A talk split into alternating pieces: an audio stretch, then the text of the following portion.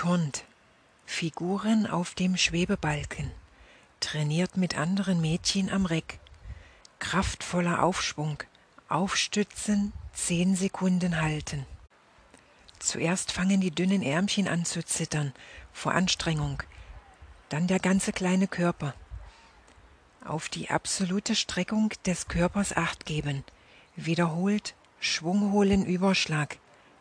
Der Trainer ruft gelangweilt, nochmal bitte. 20, 30 Überschläge folgen. Dann ist endlich Pause. 15 Minuten sind kurz. Die 25 Mädchen im Alter zwischen 6 und 11 Jahren haben jetzt keine Zeit miteinander zu sprechen, herumzualbern, sich vielleicht lustige Begebenheiten aus ihrem Schulalltag zu erzählen. Nur schnell einen langen Schluck aus der mitgebrachten Trinkflasche nehmen. Erdbeersirup mit Wasser oder Mandarinengeschmack. 15 Minuten sind es nur. Jedes der Mädchen trocknet sich noch schnell den Schweiß mit dem Handtuch ab, bevor der Trainer laut ruft Weitermachen.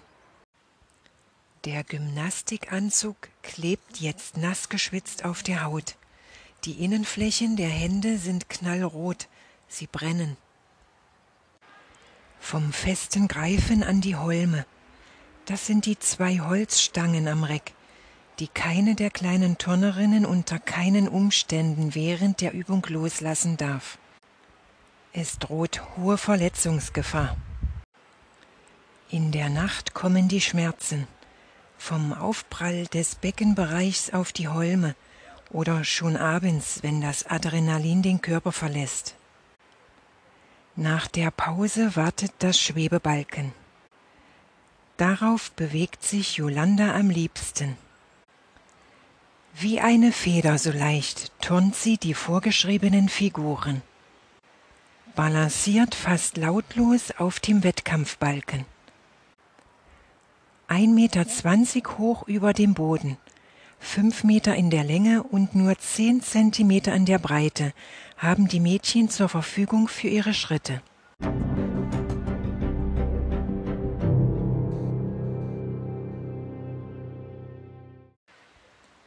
Das Training ist hart.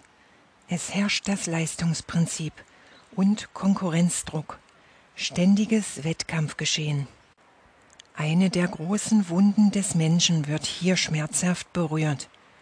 Du bist nicht gut genug, du musst dich vergleichen lassen, Versagensangst, Konditionierung auf Leisten müssen für Liebe und Anerkennung. Yolanda hat es schwer in dieser Gruppe.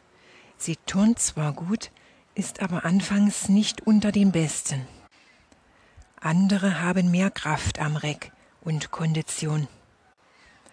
Ein Mädchen ist besonders gut und wird von den Trainern hofiert, bevorzugt behandelt. Dazu kommt, dass sie von einem älteren Mädchen in der Gruppe wegen ihrer roten Haare aufgezogen wird.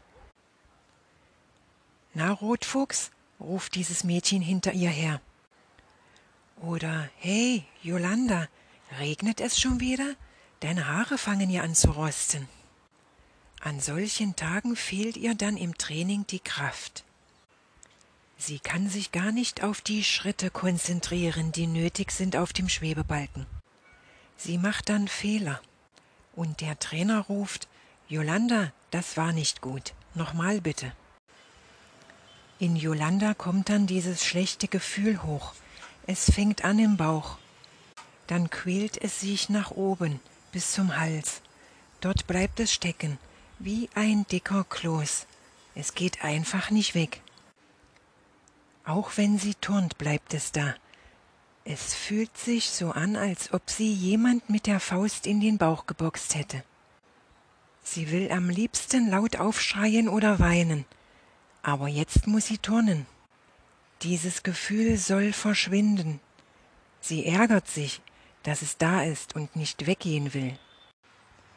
Wenn sie auf dem Heimweg ist, in der Straßenbahn sitzt und sich in der Fensterscheibe spiegelt, dann starrt sie auf ihre roten Haare und Tränen schießen aus ihren Augen. Sie kann sie überhaupt nicht aufhalten. Sie fließen aus ihr heraus, nicht einfach nur aus ihren Augen, aus dem ganzen Körper, so kommt es ihr vor.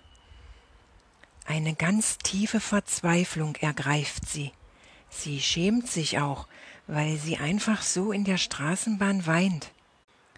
Die anderen Leute schauen sie so komisch an. Sie spürt ihre Blicke, schaut aber nicht zurück. Sie macht so, als ob sie aus dem Fenster schaut. Aber sie sieht dort überhaupt nichts. Ihr Gesicht ist voll Tränen.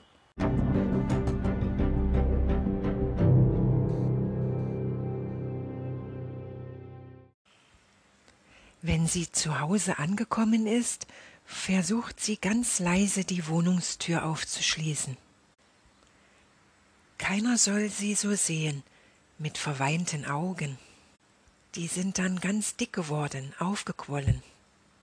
Sie stellt ihren Rucksack im Flur ab, zieht ihre Jacke aus, die Schuhe und hört die Mutter mit dem Vater im Wohnzimmer laut diskutieren. Über die Arbeit, Oft streiten sich die Eltern über alles Mögliche. Jolanda hört da gar nicht mehr hin. Es ist spät.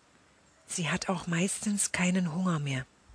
Sie schleicht dann in ihr Kinderzimmer, das sie sich mit ihrer jüngeren Schwester teilt. Das Zimmer ist sehr klein. Der Platz reicht nur für einen Schrank, ein Bett und einen Schlafsessel. Das ist ein Sessel, den sie ausklappen kann. Sie muss nur ganz fest an einer Schlaufe ziehen, dann bewegen sich zwei dicke Schaumgummipolster auf sie zu und fallen vor ihren Füßen zu Boden. Sie fand das damals so lustig, wie sie nur an dieser Schlaufe ziehen muss und aus dem Sessel ein Bett wird. Damals, als die Eltern die beiden Schwestern fragten, wer denn nun das Bett und wer von ihnen den Schlafsessel haben möchte.